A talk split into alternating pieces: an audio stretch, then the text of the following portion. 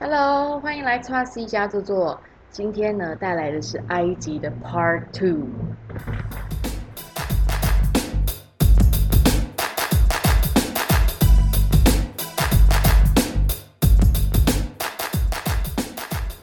还记得上个礼拜讲了一些什么东西吗？来帮大家稍微回顾一下。然后呢，有很多有人传讯息跟我讲说，他们很喜欢听就是埃及的这些故事，我就觉得哦，很开心哦。还有人说他们听了两次嘞，因为他们说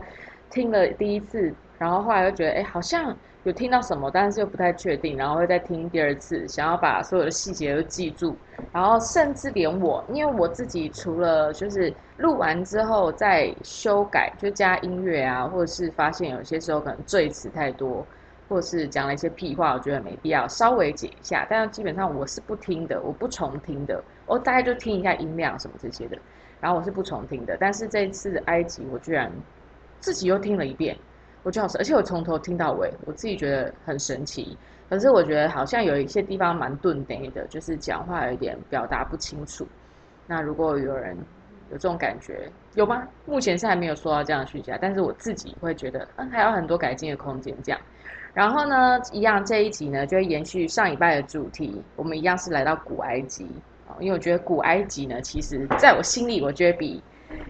埃现在埃及的文化来讲更有趣，而且更有特色。然后，那我上一拜的后面呢，其实我跟大家讲，就前面就是讲就金字塔这些东西，然后还有讲到硬和田，然后但是呢，我最主要是要跟大家分享，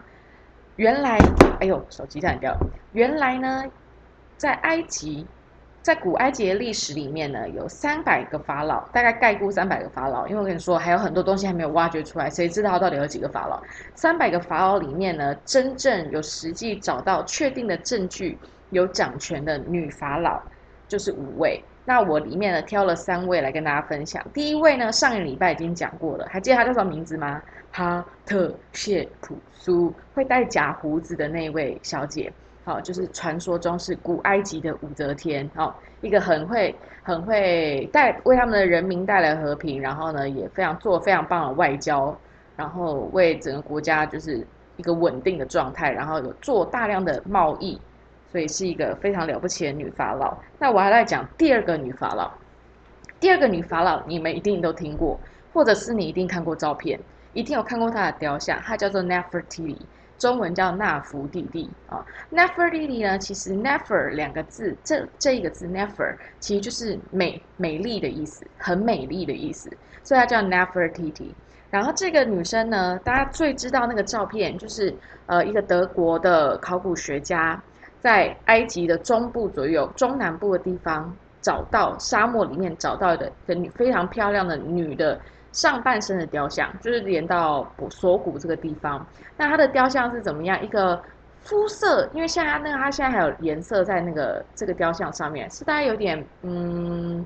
咖啡色系，咖啡色系的。然后呢，还有戴个非常高的帽子，戴非常高的帽子，然后一个眼珠呢不见了，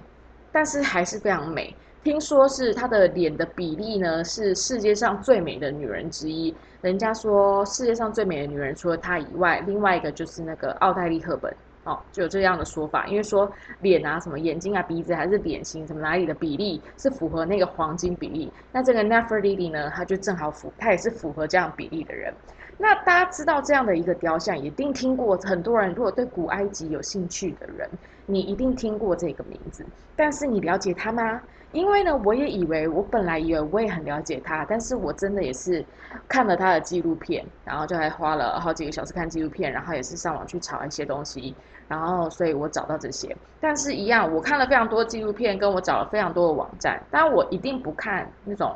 农场文章。你们知道农场文章吗？就是会打一些可能很很耸听的、很耸危言耸听的标题，或是打一些很就让你会。引起你的注意，会觉得哎哪样呢？或者哎怎么是哦的那种，那种的话我都不看，我会看就是有比较认证过的，然后比较专业的纪录片跟文章。所以呢，这大概就是我这几个礼拜呢收集下来的，就是我对 Nefertiti 他的人生的概述。但是就像我上一集最后上一集的最后面讲过的，我觉得很多，就然当然这些考古学家他们有非常多的东西验证。但是我觉得很多故事真的搞不好都不是我们现在人看到了。我们连前几天发生，可能你可能跟同事或跟你好朋友或跟你家人为了一件事情不开心，可能你们两个看的角度都是不一样的，何况是好几千年前的事情。所以我觉得就是把它当做一个故事，然后也是稍微这些故事是大概有一些证据来当做它的背景的，所以我来分享给你们。好，我要介绍的其中的这五位确认的女法老里面，第二位非常非常有名的就是 Nefertiti 大美人。那她的年代是什么时候呢？她是西元前一千三百年的时候。西元前一千三百年，在那个时期呢，也是新王国时期。新王国时期，那这个 Nefertiti 呢，它很特别，它是整个法老历史上里面的唯一呃唯二的异教徒。好，为什么呢？因为其实是看她嫁了什么样的老公。因为她其实为什么会变成女法老？我有讲过，虽然呢，他们有说，在古埃及的时候，女生的权利其实比在当时非常多的地方还大，这是真的。因为我有讲过，他们可以要求离婚，如果他们不不好对待的话，而且他们还在当年就已经同工同酬，同工同酬，哎，同工同酬，哎，这现在很多国家都做不到，哎。但是在历史上来讲，他们还是没有觉得女生是可以是当直接继位当法老的，还是要以男性为主。我觉得这是自古以来没有变的道理，就是男生好像都是适合是才是被定位为是适合掌权、适合做决策的那一个人。但是这个 Nefertiti 呢，她其实是她也是出生于皇室贵族，然后呢，她后来就嫁给了还没成为法老的阿肯纳顿这位先生。阿肯纳顿。阿肯纳顿呢，大概是我觉得以目前有的历史来看，算是法老里面算最叛逆的。因为呢，其实一直以来古埃及，我之前上一集有讲，他们最信任的话就是太阳神。那他们的太阳神呢，可以叫拉，也可以叫阿蒙，其实就是讲同一个神，但是用不一样的名字。后来就被直接被结合为阿拉蒙神，那他就讲这个太阳神。那他们的太阳神呢，因为是很多神话故事，他们的很多神都是有一个人像的，都是有一个形象的。但这个阿图阿肯纳顿有多叛逆？他一当上法老之后，才当上法老不到五年，他就说：“我们前面的那些都不算，我现在来改革，我要来宗教改革。”哦，在几千年前，就西在离现在三千三百年前的时候，就有这位阿肯纳顿先生，他说：“我要出来宗教改革，我们要现在开始，我们要信阿顿神。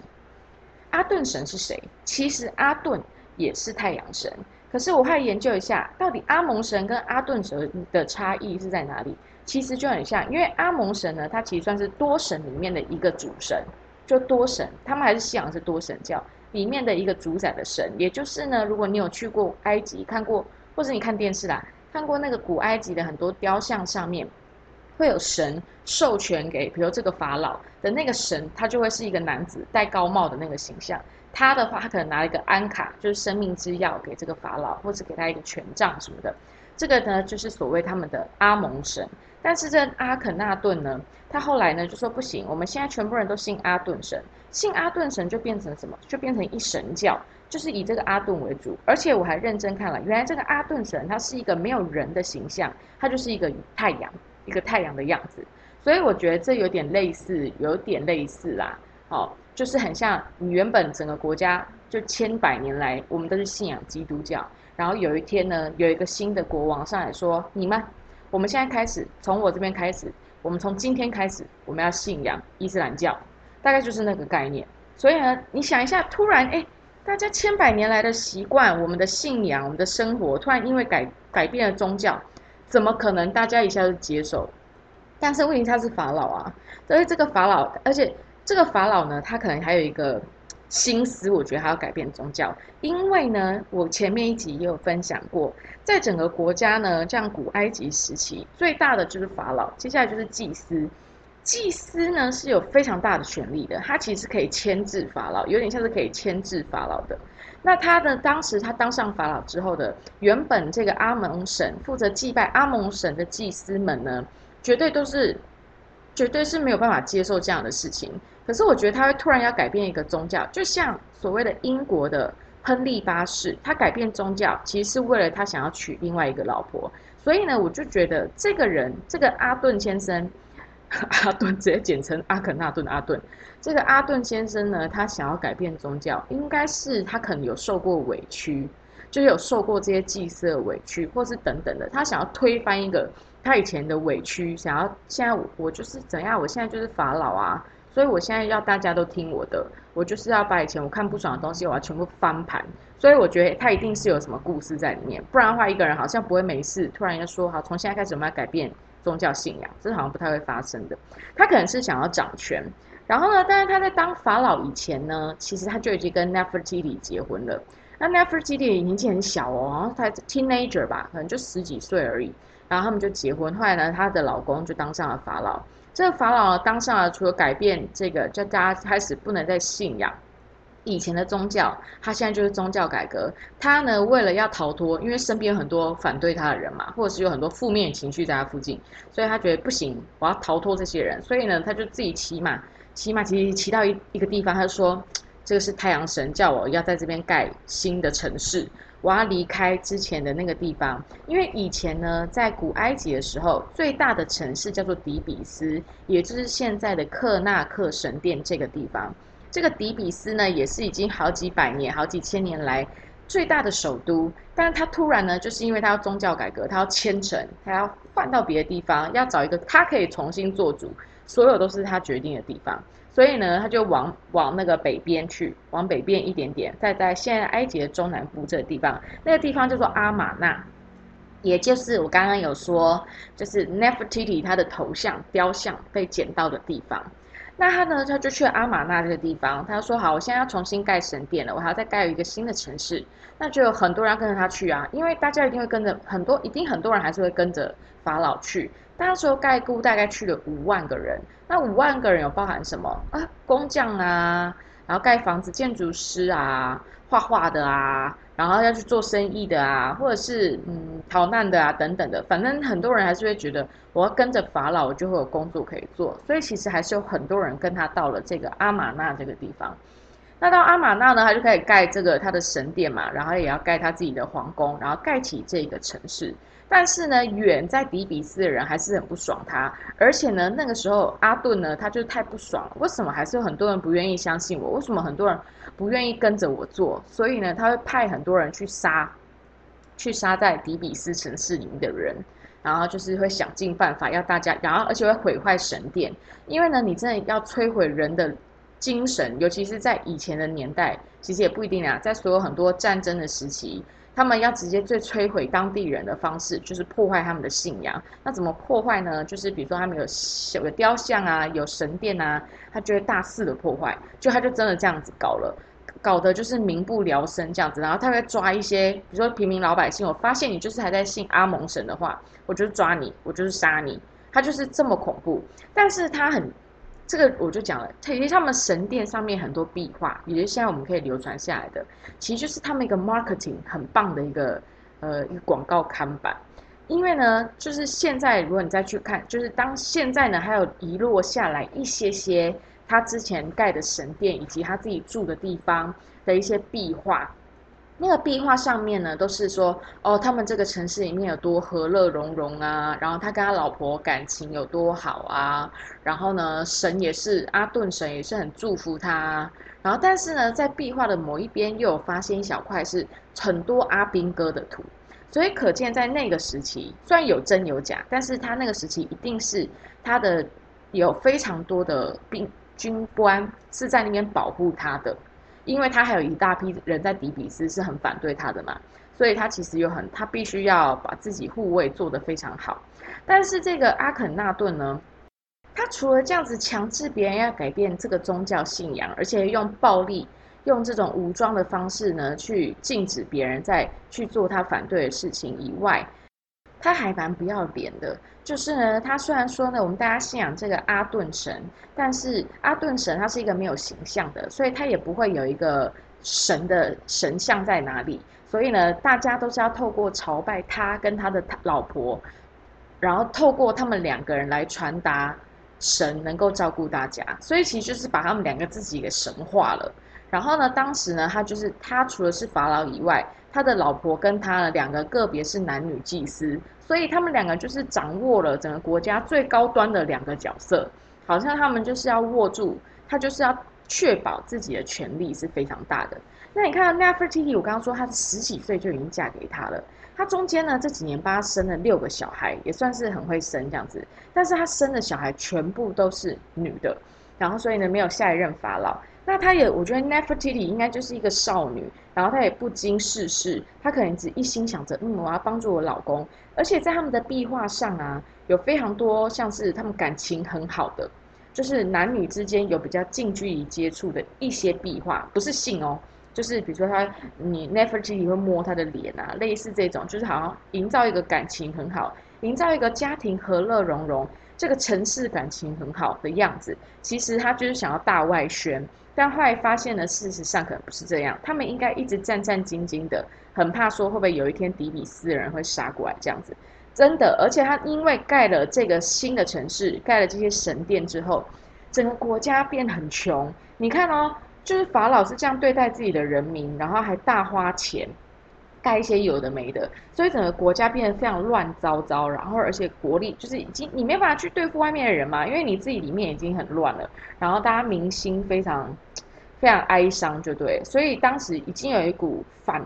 就是累积下来，在已经有非常大的要反对他的势力要出来。但是阿阿顿先生他有点 lucky，因为他当十七年的时候呢，他就。因为不知名的原因而就死去了。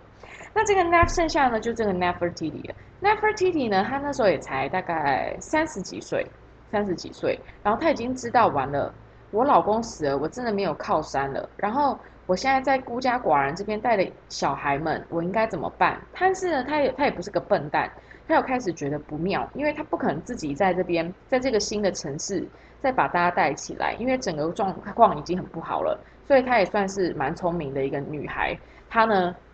就带着她的小孩，然后带着阿肯纳顿的尸体回到了，不是尸体啊，带着他的木乃伊回到了底比斯这个地方，然后就说我们愿意，我要放弃这个一神教，我要回来重新信仰阿蒙神教，然后呢再跟祭司尽量打好关系这样。但是呢，其实这个说法没有那么呃，有两种说法，一个是其实纳福弟弟。一个说法是，纳福蒂蒂在阿肯纳顿死的时候，他也就他也他也莫名的消失了。有人说他是死了，但是阿肯纳顿之后呢，有另外一个继任继位的法老，这个继位的法老叫做斯门卡瑞。有很多人，有很多考古学家认为，这个斯门卡瑞其实就是纳福弟弟改名，因为他改一个男生的名字。这个斯门卡瑞呢，其实在历史上大概真的呃统治称为法老只有三年的时间。然后呢，纳福弟那另外一派的考古学家，他们是认为，其实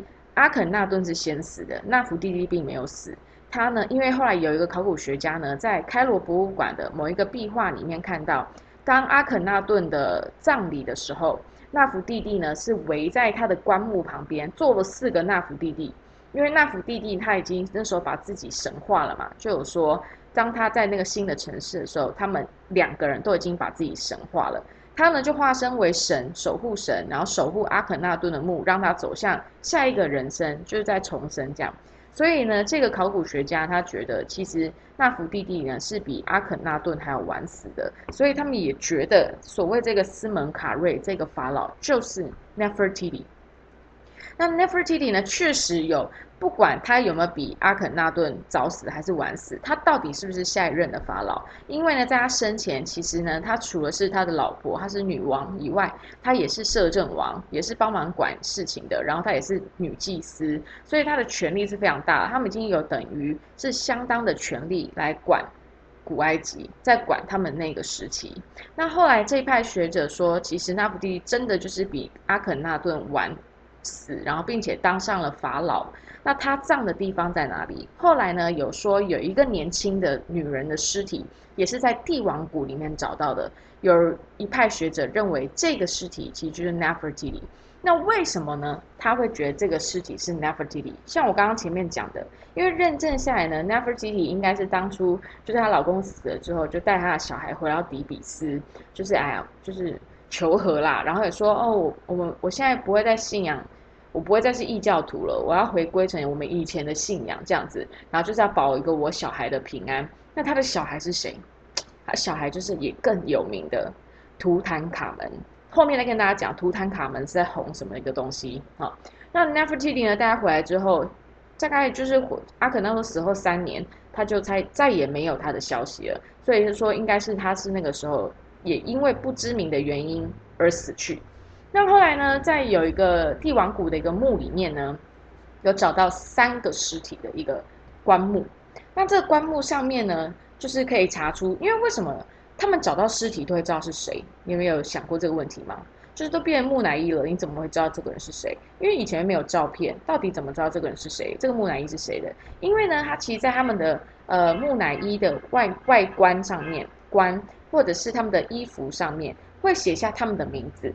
会用象形文字写下他们的名字。所以他们有办法去确认说，哎，这个人是谁？因为他们可以对那些壁画嘛，就会知道说，哦，这个木乃伊是谁是谁。那你们也知道，在帝王谷里面的话，一定是皇亲国戚，绝对是的。然后，而且就是越有钱人，呃，有钱的人才有办法被做成木乃伊，因为这个工艺呢，也不是一般人大众都可以做的，不是所有人都可以做成木乃伊。现在可以看到是木乃伊的，一定都是很有成就的人，或是皇亲国戚。好，他们找到这个墓呢，另外两个，总共那个墓里面有三个人。然后，因为已经已经被盗墓过了，所以里面没有留下来什么太多的证据可以去确凿说，哎，这可能是几代几代的。但是呢，因为旁边这两个人呢，他们身上呢有他们的名字，但是第三个呢，他的身尸体呢有一点被毁坏，脸呢、嘴巴的部分呢就是有点撕裂唇，就是里面有点露牙齿出来那一种。然后他手还被折断，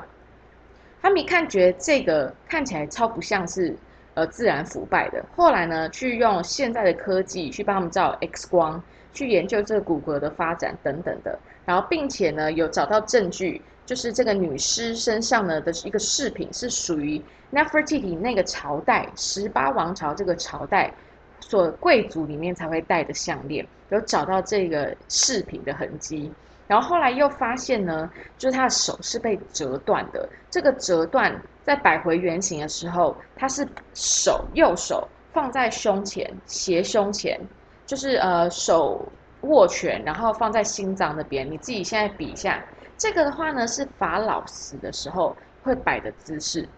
会摆的姿势，然后他们又认真去查验，说依照历史来看，应该是有非常多的人还是非常不满他跟阿顿先生两个人在那边胡搞瞎搞好几年，然后搞得民不聊生，然后大家很不爽，贵族们也很不爽，所以呢，就有人去盗墓，故意去盗墓，然后并且就是毁坏他的尸体。因为呢，我有说过，如果木乃伊，呃，呃，有两个方法，这个人他不会有来生。因为我说了嘛，以古埃及的大家都知道为什么要做木乃伊，因为大家都要追求我死后之后会再进入到另外一个世界，我是在那个世界我重生，我还是过着我生前的样子。然后这个呢，就是有两个方法，就是让你没办法有来生。第一个上一集有讲过的，把墙壁上的雕刻呢毁坏，把你的人像毁坏，这就让你没有来生。第二个方法呢，就是把你的木乃伊毁坏，尤其是把你的嘴巴打坏。为什么？因为当你要类似过奈何桥的时候，他会问你你叫什么名字？他你的嘴巴坏了，你没办法讲话。虽然我觉得嘴巴坏了跟没办法讲话好像不太等于。OK，Anyway，就是那个意思，就是你嘴巴坏了，你就不能讲你的名字，所以呢，你就没办法走向你的来生。所以这个呃，这个考古学家呢，他这样研究之后，以他的论述，我觉得他的论述呢是让我觉得最有趣，我也觉得是听他就是也蛮有道理的。他应该呢，真的就是在死后。或者是生前，他有可能就已经是被暗杀的，因为呢，他的身体有一个在，呃，在那个肋骨那边有一个刀伤。那他们考古学家也很专业，他们就是进就研究说，有办法是在做成木乃伊之后才有这个伤吗？后来发现是没有办法，一定是要在你刚死或者是还没死的时候，就是你的身体是有水分的时候，还有弹性的时候，才有办法做出这个刀伤。所以看起来有可能是被谋杀的，但是毕竟这也是好几千年前的事情，我们也不能很确定它到底是发生了什么样的事情。但这个说法呢，你们也可以上网去看哦，因为呃，我我看了他从头到尾的这样的论述的由来，是觉得很有趣，这个故事也比较精彩。这如果拍电影的话，其实还不错。那其实 Nefertiti 呢，她真正掌权时间也没有很多。以我看来，我觉得她十几岁而已，然后跟着她老公这样子，有一点像是可能类似被洗脑吧。然后或者是就是爱你所爱的人，叫叫什么嫁鸡随鸡，嫁狗随狗，就是他想要做什么，我们就帮助他做什么。然后他呢，真正当摄政王，当然他也开始有可以发表自己的意见，然后也参与这些所谓的政治决策。可是我们也真的不知道他到底。到底是不是他一心想要这么做的？这个我们背后的故事也很复杂。然后后来呢，他也是为了母爱嘛，为了自己的孩子，然后他就带着他们回到底比斯，去跟以前的这些祭司跟皇亲贵族们求和，让他放他们孩子一条生路。果然呢，就在他之后呢，图坦卡门呢就上任了，而他呢也死于现在不知道的。确定的原因是什么？不知道是不是谋杀还是 anyway，不太确定这个。但是到现在呢，那个女尸有没有被认证绝对是 Nefertiti 呢？其实也还没有，因为到最后真正最好证明的方式，可能还是要验 DNA。但是现在呢，他们的技术还要再等待一些时间。但是我相信，应该在我有生之年，我就能知道这个考古学家说的是不是他的说法是不是真的。但是我觉得哦哇，你看这些看很多以前的资料，然后你要去拼凑成当时故事的画面，我觉得这就真的很有趣哎，就真的很浪漫，就可以去想象那个离你很远的人生。而且哦，我看了这个呃人的纪录片，就是考古学家。其实我看了很多考古学的纪录片，尤其是古埃及嘛，你一定要看，就是要看这些，你才能真正的了解。像 Netflix 上也有一部，就是。萨卡木，萨卡木，反正 Netflix 有个古埃及的纪录片是考古学的，然后哎，你打那个 YouTube 上面一大堆考古学的纪录片，但是大部分就是英文的啊，你可以看那个英文的 subtitle，然后我会发现好多考古学家有个共同点，当然应该有很多考古学家是为了要赚大钱嘛，但是赚大钱跟兴趣好像没有什么好，好像不是应该相，好像没有什么好相互抵触的。好像两个其实都可以并行的吧？会因为说他他会因为他想要赚大，有一天想要找到一个墓，然后赚大钱，而就要否定他热爱考古学的事情吗？好像不应该这样，对不对？所以为什么赚大钱开始，一个人想要赚大钱的时候，在他的工作上，他想利用他的工作赚大钱，就会人家就会开始去想说，那他是不是没有用纯粹的心情在做他喜欢的事？嗯，这是另外一个我自己有时候会想到的一个问题，你们会想到吗？好，这是我自己会想到的。Anyway，反正他就是这些考古学家都有个很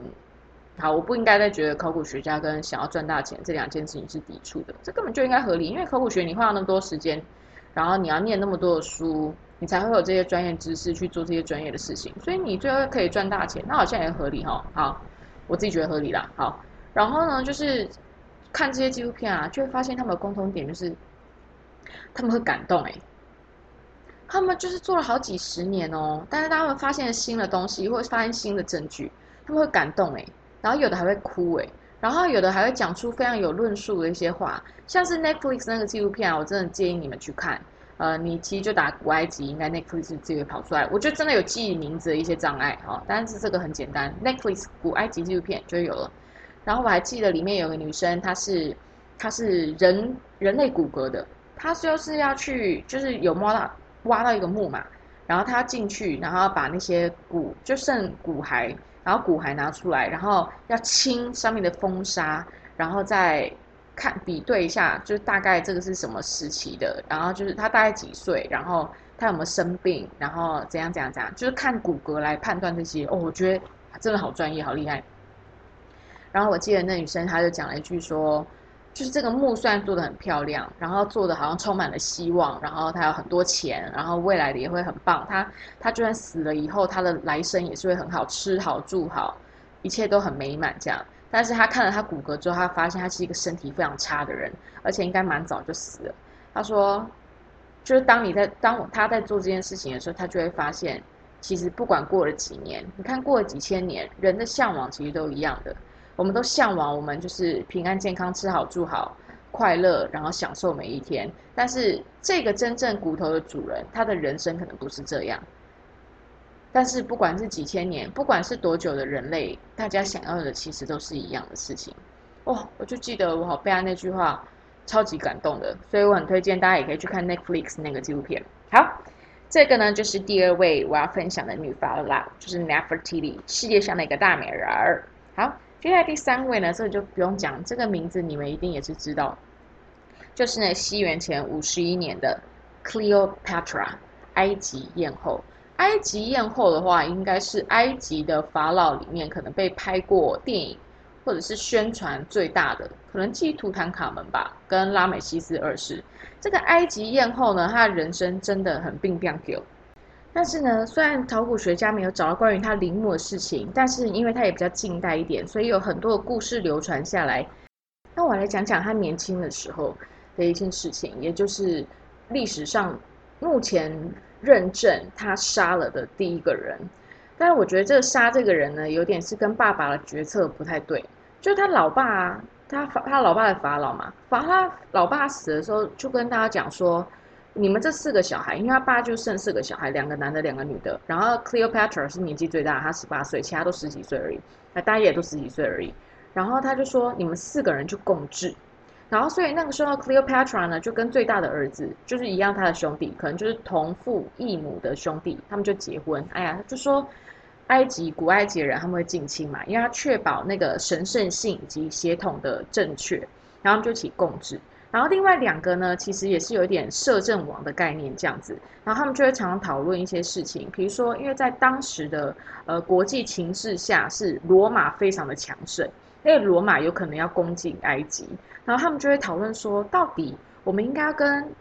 罗马就当好朋友，还是我们应该跟他反抗？因为搞不好我们要跟罗马当好朋友，他肯定不会跟我们当好朋友啊。然后其他呢三个弟弟妹妹，他们都觉得，嗯，我觉得我们埃及应该要站起来。我们以前也是这么强的地方，诶，我觉得我们要起来战斗，我们要奋斗一次。但是。埃及用后 Cleopatra，他就不这样觉得。他觉得，我觉得以我们现在国家的能力，应该是先想办法求和，就是呃想办法让我们是跟他们是平等的方式，不管是用贸易啊，或者是用种种的手段。但是呢，他们三个人都不理他，都觉得不对，你这样讲的不对。后来呢，他就大吵一架，他们就把他赶出宫了。结果后来呢，罗马的执行官就来了，因为罗马那时候就是已经开始就占据非常多地方，罗马执行官就来了。那 Cleopatra 呢，他人已经被赶出宫了嘛，他就在那一天，这个凯撒大帝，传说中的凯撒大帝，他来到埃及的时候，他就跑去他的房间，然后色诱他。那时候呢，他才二十二岁，然后凯撒大帝呢，他已经五十二岁了哦，一个五十二岁的。正常的男性看到一个二十二岁的辣妹，你要想一下哦，他那个跑去房间，然后穿很薄很薄的亚麻的衣服，还有一些透，就是薄到有点透肤，你知道吗？那个光照过去，那种就蜡烛这样的光影照过去，哦，那个身材的曲线，然后有讲上一集有讲，化一个浓浓的妆，戴着那个假发，因为呢，埃及人大部分都是光头，为什么是光头？他们怕会有虫。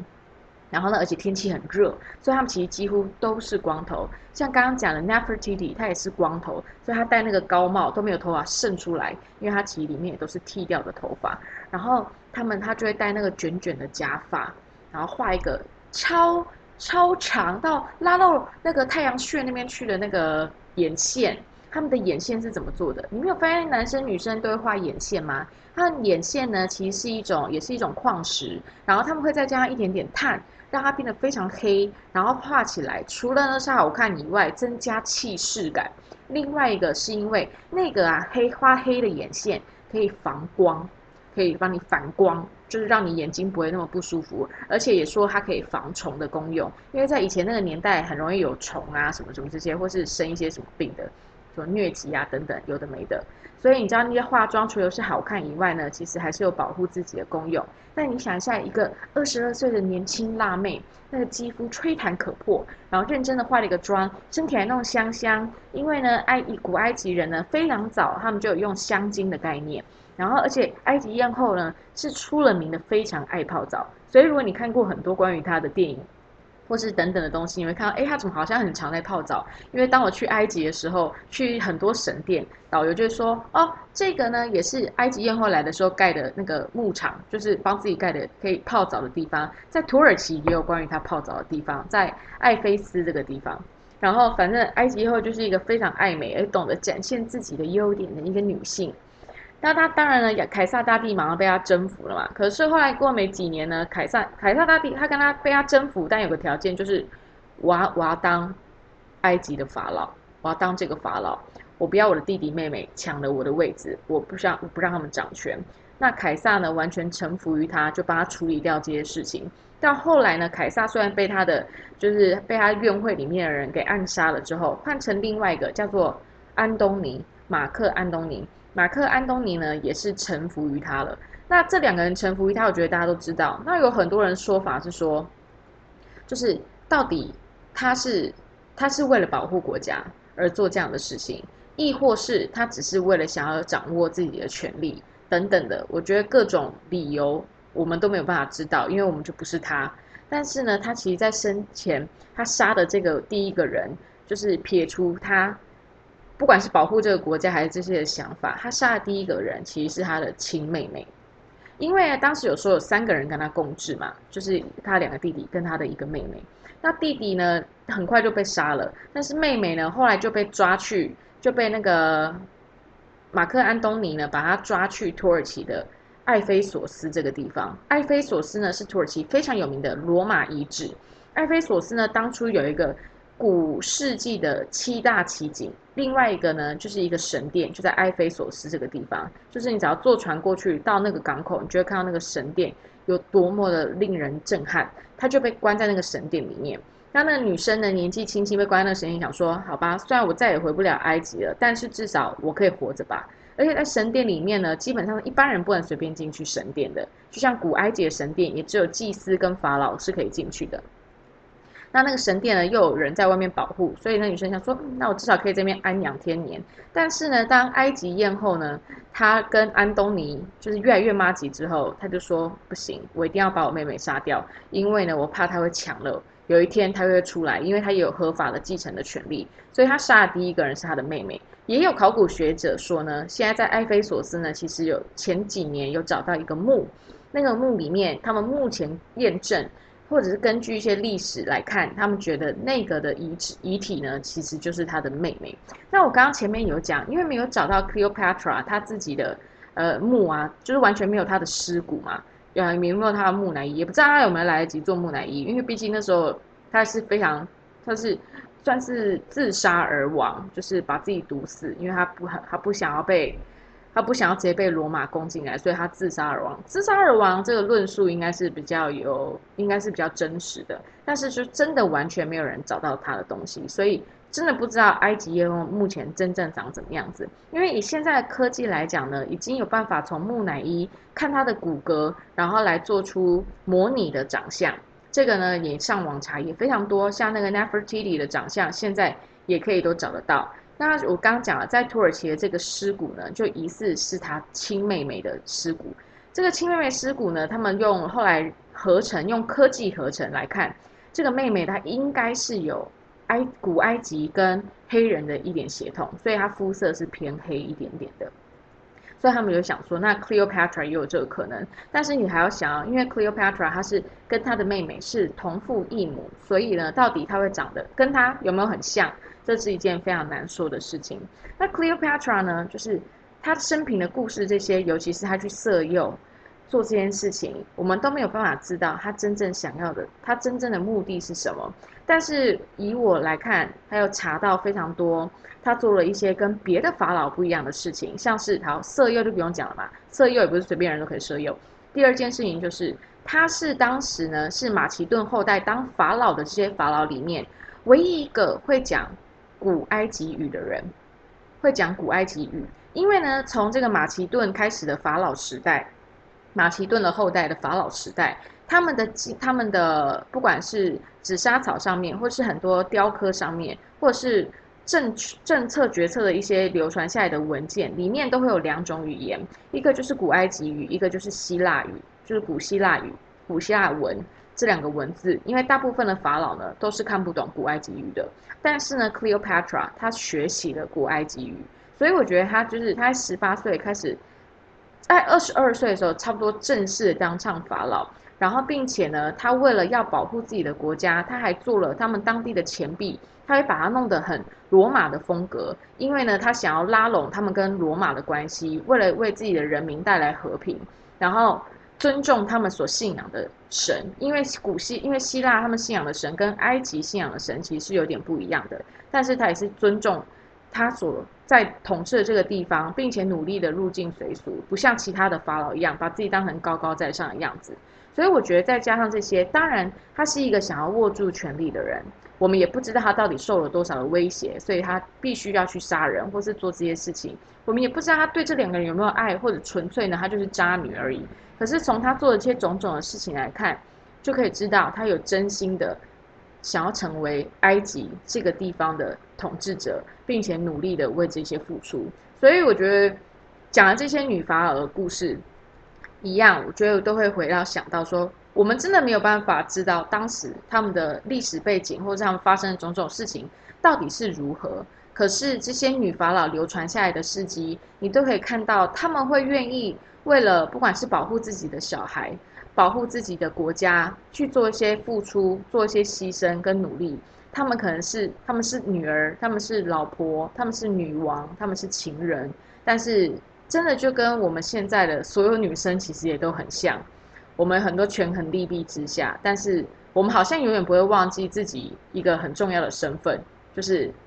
在跟家人之间关系的身份，好像其实不太会忘记。但是他们又更牵扯到了自己跟国家这件事情相关的身份。但我觉得从我上一集讲的哈特谢普苏，然后到刚刚讲这个 Nefertiti，然后再到现在讲 Cleopatra。以我这样子看来，这三位女性确实，当她们身为一个掌权者的时候，他们有努力试着做对的决策，然后是对国家好的决策。这就是我分享的历史上的其中三位女法老。还记得总共目前确定的有几位吗？有五位，有真正被称为法老的有五位，然后呢，有实际掌权、有留下证据的有七位。当然，在我们不知道的，会不会像？Nefertiti 一样，有很多人改名，她其实是女生，但是为了就是不要让大家反对他，然后所以呢，他们也把自己弄成了一个很男生的样子。我们也不知道，但有一点的是，我们应该要不能忘记一件事情，像 Cleopatra 一样，如果有机会呢，你去古埃及去看到关于 Cleopatra 的雕像的话，你会发现她的帽子跟以前的法老们的帽子都不一样。因为法老们的帽子呢，其代表了上埃及跟下埃及的图案。但是呢，Cleopatra 她的帽子非常繁复，有太有像太阳的图质，然后有像蛇的图质，反正非常复杂。但是其实呢，隐隐约中，考古学者去挖掘，其实就代表历史以来就是在她之前掌权的女法老们的形象的代表。所以他们认为 Cleopatra 其实都把这些。女法老这些曾经掌权过的伟大的女性，影响埃及的女性，把它放在自己的身上，然后代表着我我永远不会忘记前人曾经做的努力，然后我会继续付之实行下去。我觉得这件事情是非常值得我们去思考的。就像我们现在身为一个台湾的女性，我自己觉得，嗯，还是有在很多状况之下，我们没有办法得到所谓的平等。所谓的 feminist 就是所谓的女性主义，有很多人可能误会所谓的女权主义呢，在讲的是女生应该要，呃，被大家的关注，或是我们的权利应该要胜过男性。然后很多男生听到哦，你是女权主义者啊，疯掉，你疯掉，你神经病，你要干嘛？要压迫我？没有，其实不是这样，就其实就像所谓的同工同酬，然后得到。大家有平等，就我们在做很多事情是没有分所谓的男女，而就是而是去区分的是我们每一个人的特性，每一个人的特性都适合做不一样的事情。像我以前也觉得男生会比女生适合当领队，因为男生呢可能力气比较大，然后男生呢可以会让不知道哎，可能可能在体型上面会让人家觉得比较有安全感，就是会觉得男生是比较可以保护别人的。我一开始前几年我是这么觉得，但是我现在做到这样的时候，我就觉得，嗯，不会，我觉得我自己也非常适合当一个领队。啊，真的是脱离领队工作真的好久了，真的很想念。我最近半夜就大看以前的照片，看我 Instagram 上以前去工作的照片，就觉得好怀念，好怀念哦。虽然真的常常还是会很想杀客人，但是真的很怀念那时候东奔西跑，虽然真的很累，然后身体有点搞坏，但是非常想念那些时光。就是现在，就真的会觉得，我们看人我们应该是看这个人的特性，而不是来看他的性别这件事情而已。那不只是古埃及，在历史上有多少人走在我们的前面，帮我们做这件事情，让我觉得自己身为一个台湾的女性，我自己是觉得很幸运的。除了有一些事情，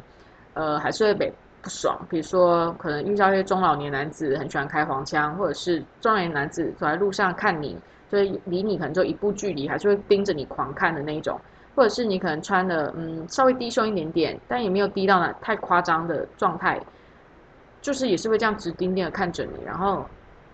就是就是还是会有这些事情发生。但是我觉得好像开始有点免疫耶，你们有没有过？我觉得台湾应该大部分女生都有被言语性骚扰或者是被眼睛性骚扰的状态，但是我们好像已经开始有点嗯习惯。可是我觉得以一个大环境来讲的，我觉得自己是台湾以这个。亚洲来讲，身为台湾的女生，我觉得我是很幸福的，因为至少在我的工作环境，我确定是同工同酬，然后，然后跟我合作过的人，他们并不会因为我的性别而选择要不要用我，所以我觉得开始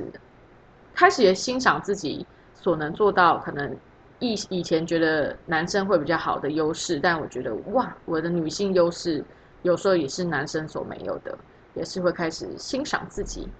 好，这一集呢，就是没想到我光是讲这两位女法老呢，就又花了这么久的时间。那一样，现在那所以我的埃及就有 Part Three，因为上一集五十一分钟，我想应该很多人没有办法是一口气听完嘛。大部分听 Podcast 应该是在通勤时间吧？你们是吗？如果你们不是的话，你们可以跟我分享，你们是在什么时候听的吗？然后还有，我有上一集其实有讲说，如果你觉得听得蛮开心的话，可以留言给我。哦，真的很多人留言给我，也没有很多啦，但是就是有啦。然后，但是如果你觉得不喜欢的话，就不要跟我说。其实我不是这样啦。如果觉得哎有一些内容其实不错，但是可能哪一部分有改进，可以更好的话，都可以其实传讯息跟我讲，就是不要伤害我就好了。就是如果是认真要提醒我一些事情，或者是跟我分享一些有用的资讯，我都会觉得很棒。然后呢，以上找的这些，因为其实这种历史的东西，我不是考古学家，我也不是历史学家，所以呢，如果有一些地方有口误，或者是呢我的资讯有错误，你自己非常懂的话，其实也可以跟我分享。我觉得这样很棒啊！讲到这个，我上一集呢有讲那个吉萨金字塔，就是我讲那个三个大金字塔，其实他们是阿公、爸爸跟儿子，所以他们是祖。就是三代这样子，让我讲成胡夫是爸爸，所以这一点呢，我自己要纠正一下。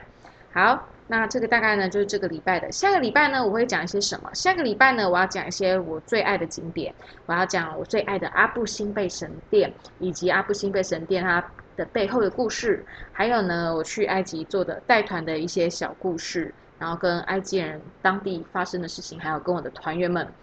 有的一些回忆。这是我还有我在埃及的。爱情故事不是跟埃及人哦，是